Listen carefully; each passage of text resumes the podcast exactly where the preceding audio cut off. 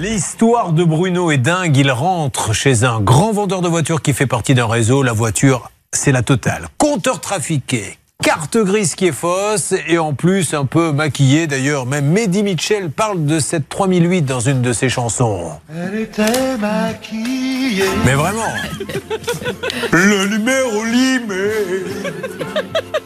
La carte grise mauvaise